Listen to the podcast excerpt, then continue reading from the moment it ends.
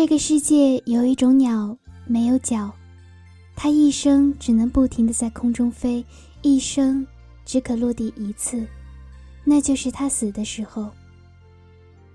这本是一句台词，后来成了一个人的专属标签。嗨，大家好，我是星河木子，现在是二零一四年十一月三日十五点三十六分，欢迎收听。不说就来不及了。在香港电台举办的香港人最爱香港的理由中，最高票数第一位居然是有张国荣。这个名字在私人已逝多年后，依然拥有难以置信的魅力和力量。令人永记在心。今天就让我们一起来怀念哥哥张国荣。一九七七年五月九日，年仅二十岁的张国荣留着半长的头发，身着一袭白色衫裤，足蹬小红靴，紧系红色领带，自信满满的唱出一首《American Pie》。这位没有经过专业音乐训练的年轻人，凭着自信的神采与台风。凭着自身对音乐的直觉和热爱，一路过关斩将，闯入亚洲歌唱比赛香港区总决赛。当时年仅六岁的莫文蔚，因为妈妈是评委之一，有幸担任小花童为张国荣献花。十多年后，他也踏入了演艺圈，并曾多次兴奋地向媒体宣称：“我一定是张国荣的第一个 fans。”当时我看着他就想，白马王子就是这样的。香港有句励志俗语叫“张国荣也要熬八年”，意思是以张国荣的外貌、天赋和才华，也要挨过八年的低潮，付出八年的努力才能获得成功。张国荣不是运气那么好的明星，一出道便星光四射。相反的，他在嘘声中成长，用坚韧的意志力走过那段看不见尽头的黑暗。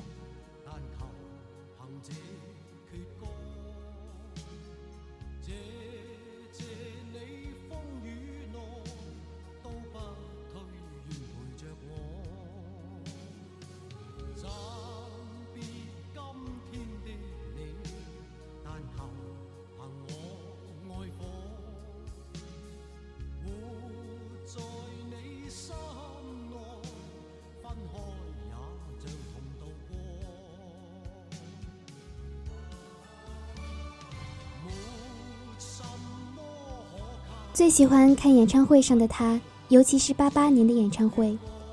但他并不是刚一出道就具有绝代风华。一九七九年，他出道两年，得了一个小小的歌曲奖，激动的上台领奖，在台阶上绊了一个大跟头，引起观众善意的哄笑。在这个典礼上，他梳着当时流行的这耳卷发，一套现在看起来土里土气的西装，面孔稚嫩的像一只娃娃。故作镇定地发表致辞，任谁都能看出他的在乎和紧张。一九八五年十大劲歌劲曲颁奖典礼，他名气初具，作为开场联唱的群星之一，着黑色礼服，努力地载歌载舞。典礼结束的时候，获奖歌手一字排开挥手致意，独有他离开自己的位置，热情地跑去拥抱站在中间的谭咏麟。这个动作看起来实在是有点冒失，但是也许在这个时候的新晋歌手里，只有他够资格去主动拥抱歌王吧。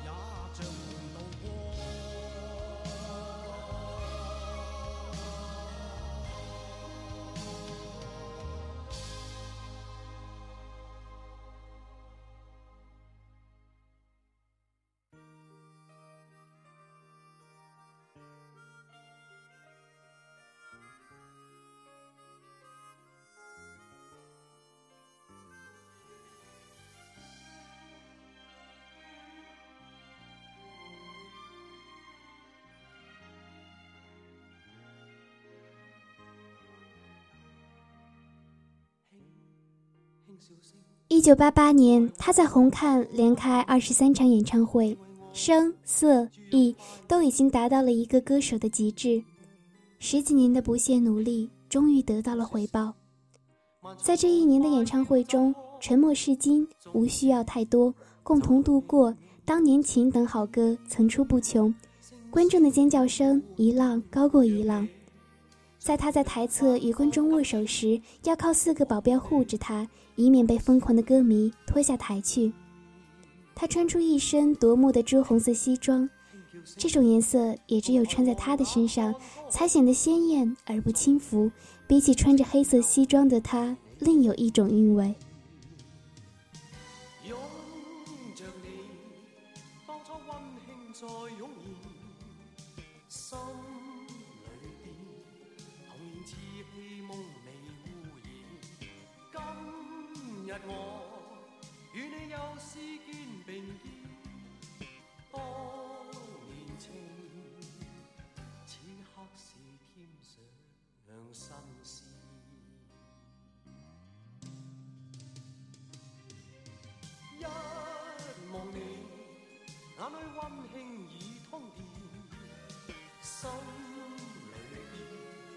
有人说，从来没有见过这样一个艺人，像哥哥那么有大牌，却从来不耍；像他那么懂得谦让，懂得照顾别人。红色恋人的首映式上，所有人都赶着向他提问。他说：“大家不要总问我哦，我们剧组里的人都很出色，你们应该多问他们。”大家仍然围着他。一个人问：“听说你退出歌坛了？”他笑。我退出歌坛七年又回来了，你不知道吗？还有一个人居然问：“九星报喜里你的长发是不是练气功练出来的？”他失笑：“怎么可能？练气功是锻炼身体的，长头发你瞎掰呀！”诸如此类无聊的问题过后，连观众都不耐烦了，他却没有，一直温文的笑着。有一个人用语法错乱的英文问他喜欢的歌是什么。为什么要用英语问呢？他回答：“我就替你翻译了吧。你是问我喜欢哪首歌吧？我比较喜欢《金枝玉叶》里的《追》。”这时候，几个人开始起哄：“来一个，来一个！”他有些不快了，但是仍然从容地说：“大家可能不知道吧？我们剧组里真是藏龙卧虎，连这位小妹妹都有绝活儿给大家表演。”她介绍扮演她女儿的叶凡凡为大家朗诵了一首诗。叶凡凡看来是准备过，但是朗诵的还是不流利，许多人都笑了，他却不笑，一直看着他，用充满鼓励的眼神。接下来，主持人说了别的话题，他终于得到了解放，退到后排。他以为没人注意他了，所以肆无忌惮地擦鼻子、揉眼睛。估计下一个问题该问梅婷了，他悄悄将手中的话筒递给身边的梅婷，并主动替梅婷抱过她的花束，示意梅婷准备回答。抽奖抢答的时候，主持人问一个观众叶大鹰导演过的三部电影是什么，那个观众说了两部之后卡壳，眼看着冷场，他站出来说：“我做个动作提示你好不好？”然后夸张的吸气、呼气。观众想起来了，是大喘气。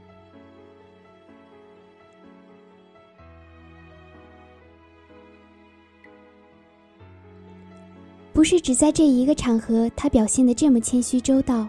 演唱会上、颁奖礼上、庆功宴上，一个一个的镜头都在描述着他为人的良善和体贴。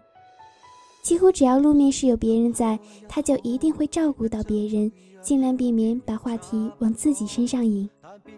演唱会上，他从不忘了感谢乐队、伴舞和助手们，不惜浪费口水，一位一位地向观众介绍。拍戏的时候，他总是帮助配角和新人，不需要他入镜的时候，也在场外为别的演员配戏。他对慈善行动几乎是有求必应，每年都要捐助儿童癌症基金和护苗基金。他对朋友的关心更是有口皆碑，梅艳芳、钟镇涛、林青霞，个个都记得他的帮助。难怪所有与他打过交道的人没有说过他一句坏话。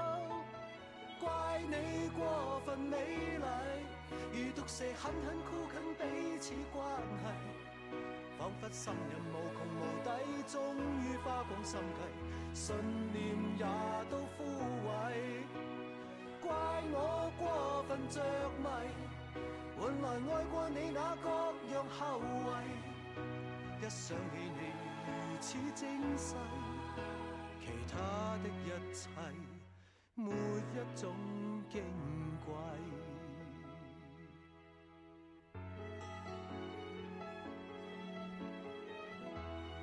梅艳芳说：“她无法接受哥哥的死讯。”她说：“这太突然了，他竟然没有跟他打过招呼。他从来都没有发现哥哥的身上承受着这么严重的压力。”他说：“哥哥这个人就是心肠好，他总是帮他，却很少麻烦他去帮忙。他对他是真的好。”张国荣在离世前的这最后一年参加的唯一一次演出，就是梅艳芳的入行二十周年演唱会。他作为演唱会的意外嘉宾，忽然现身在芳华绝代的开头，观众们惊喜的狂呼，掌声如雷。不知为什么，喜欢梅艳芳的观众大都喜欢他，正如喜欢哥哥的观众也大都喜欢梅艳芳一样。他们两个人是二十年的交情了。合作次数不计其数，两个人的个性风格都是绝配，默契程度无人可比。梅艳芳曾对张国荣说：“等我到了四十岁还没人娶的话，你就娶我好吗？”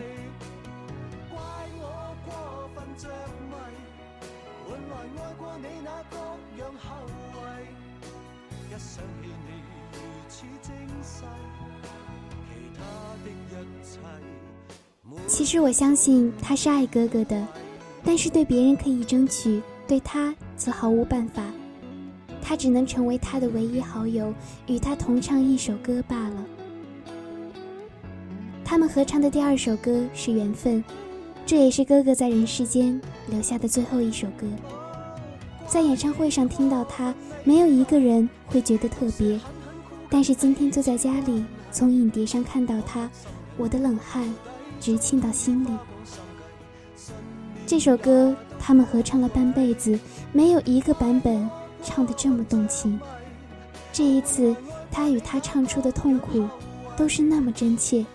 尤其是张国荣，他走在舞台的另一边，隔着宽阔的舞台遥望着他，伸手向他，用他那至美至纯的声音唱出：“我已不敢再说来日可相见。”脸上全都是诀别的凄凉与绝望。唱完后，他也没有多说话，拉拉他的手，笑了笑，便消失在黑暗之中。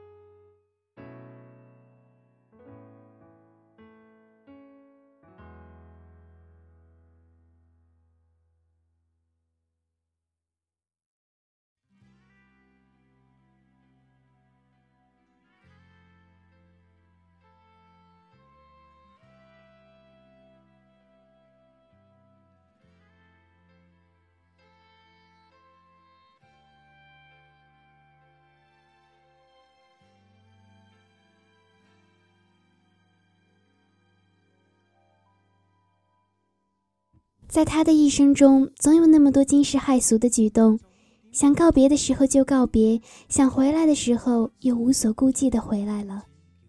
在他人生事业的最巅峰，他选择了离开。正如他在八九年告别演唱会的时候说：“我只想在最多掌声的舞台告别。”他是聪明决绝的男子，知道在最好的时候离开。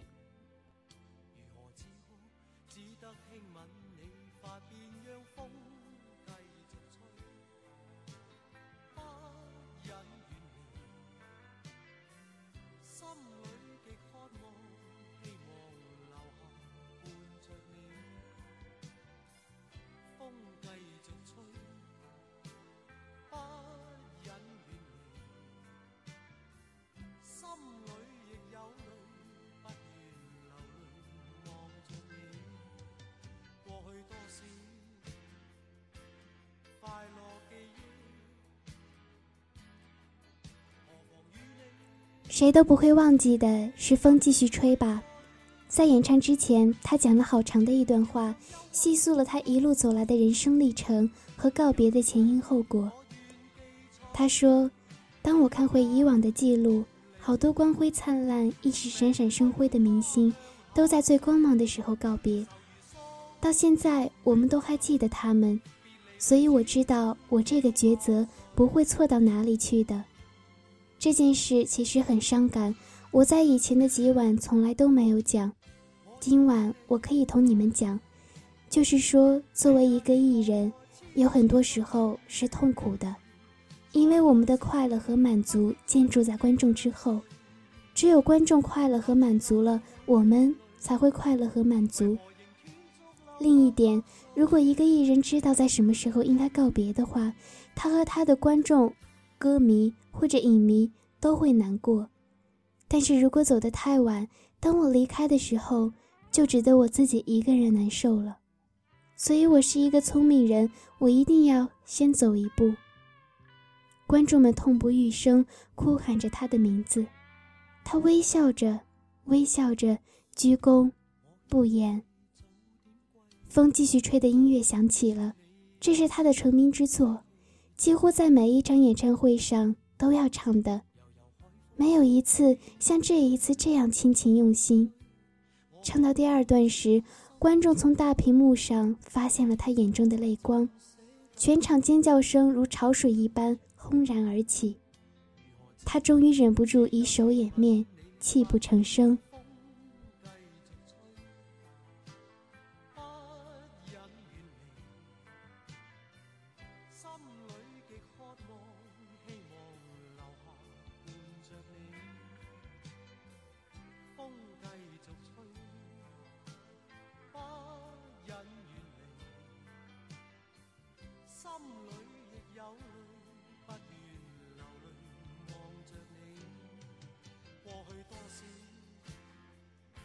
九九七年，他宣布复出，理由是看到有些歌手唱歌觉得很奇怪，歌怎么可以这样唱的？我唱的多好，我要回来唱给大家听。这样的理由也只有他敢说得出口。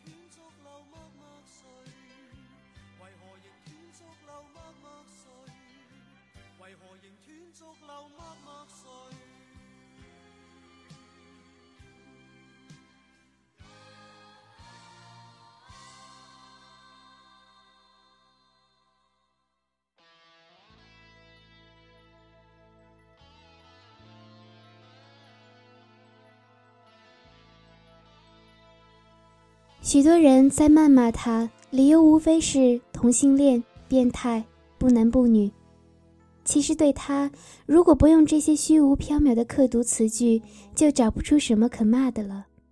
在纷杂的娱乐圈里，他有着几近完美的品德：不酗酒，不吸烟，不嗑药，不飙车，不打架，不泡妞，不偷不抢，不嫖不赌，不伤害任何人。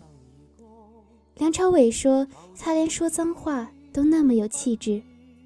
他唯一的罪过就是沾上了同性恋这个在国人眼中十恶不赦的字眼。他与我以前知道的同性恋完全不同，他没有那种脂粉气。不要对我讲他在电影里扮的角色，也不要对我讲那些演唱会上的长发、裙子、高跟鞋，那只不过是一种造型。”一种艺术。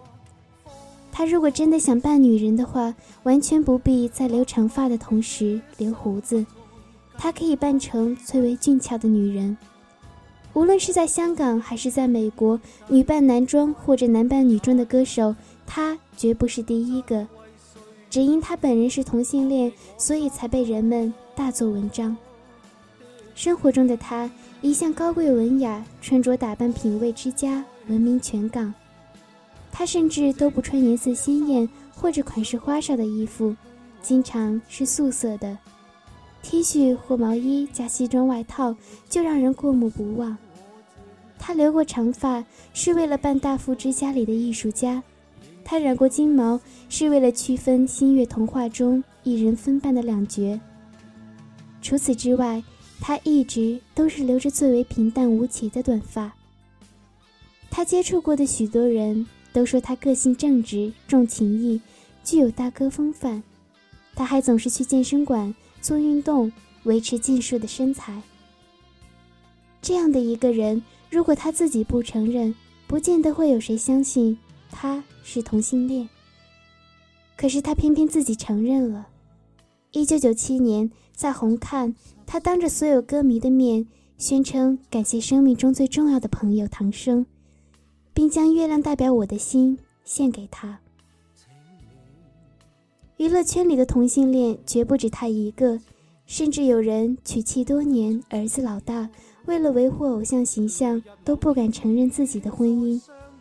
他竟将自己的同性男友拉到台前，这需要多么巨大的勇气和多么坚定的感情！除了他之外，还有哪个歌手能够做到？所以就不要奇怪当时台下的如雷掌声。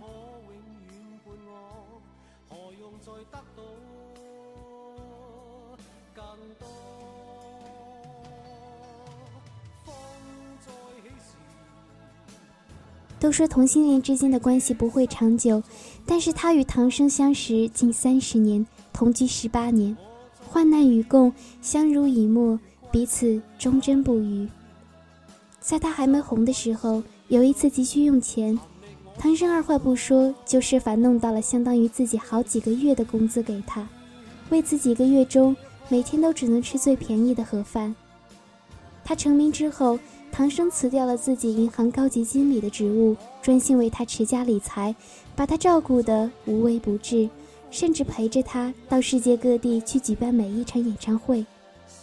相信性格沉稳的唐生的陪伴，为他带来了许多幸福平静的日子。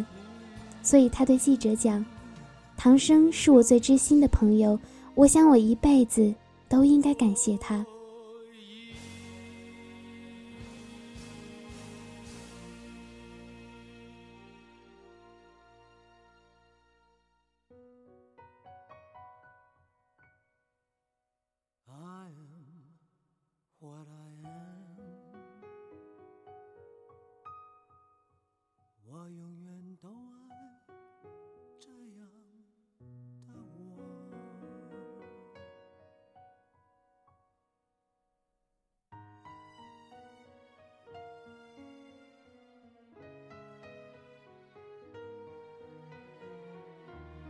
登报的讣文上，唐生以挚爱的身份排名第一。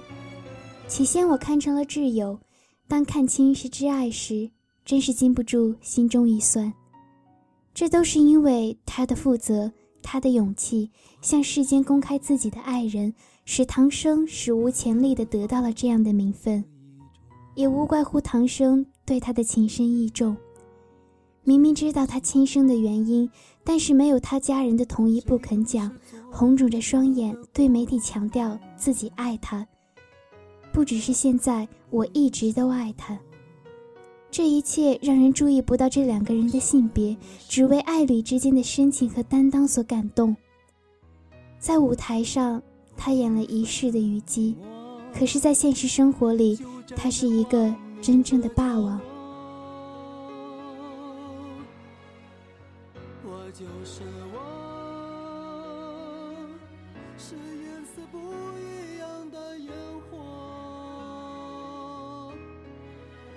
天空海阔，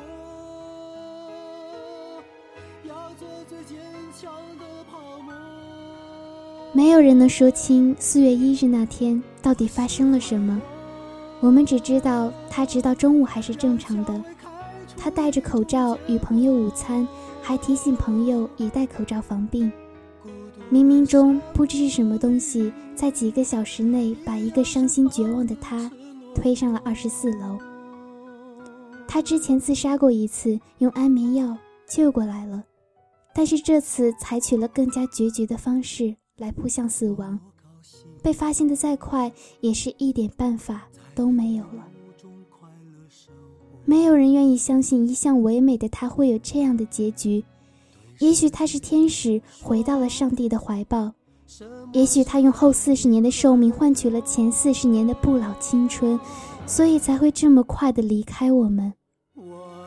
无论如何，我们现在可以放心了，他再也不会老了，不会有机会让我们看到他的白发和皱纹，看到美人迟暮的模样了。